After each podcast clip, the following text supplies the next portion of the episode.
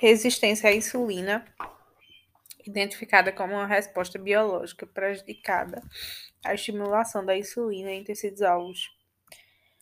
A resistência à insulina prejudica o descarte da glicose, resultando em aumento compensatório da produção de insulina pelas células beta e hiperinsulinemia. As consequências são hiperglicemia, hipertensão, dislipidemia, adiposidade visceral, hiperuricemia, marcadores inflamatórios elevados, disfunção endotelial e estado protrombótico.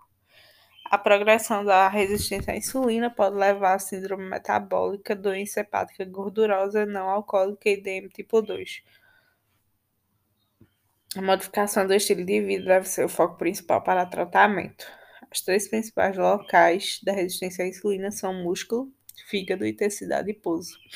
Postula-se que ela começa no tecido muscular, com alteração inflamatória, imunomediada e excesso de ácidos graxos livres.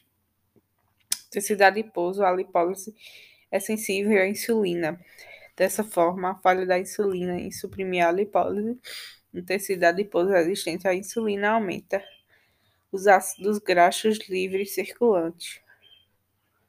Tecido hepático, a resistência à insulina no músculo resulta no aumento da entrega de substrato de glicose ao fígado, desencadeando a DNL, com inflamação associada e deposição ectópica de lipídios. No tecido adiposo, ela resulta em um aumento da lipólise dos, dos adipócitos. Na presença de ingestão calórica, a insulina reduz a produção hepática de glicose por meio da inibição da glicogenólise, limitando o aumento pós-prandial da glicose.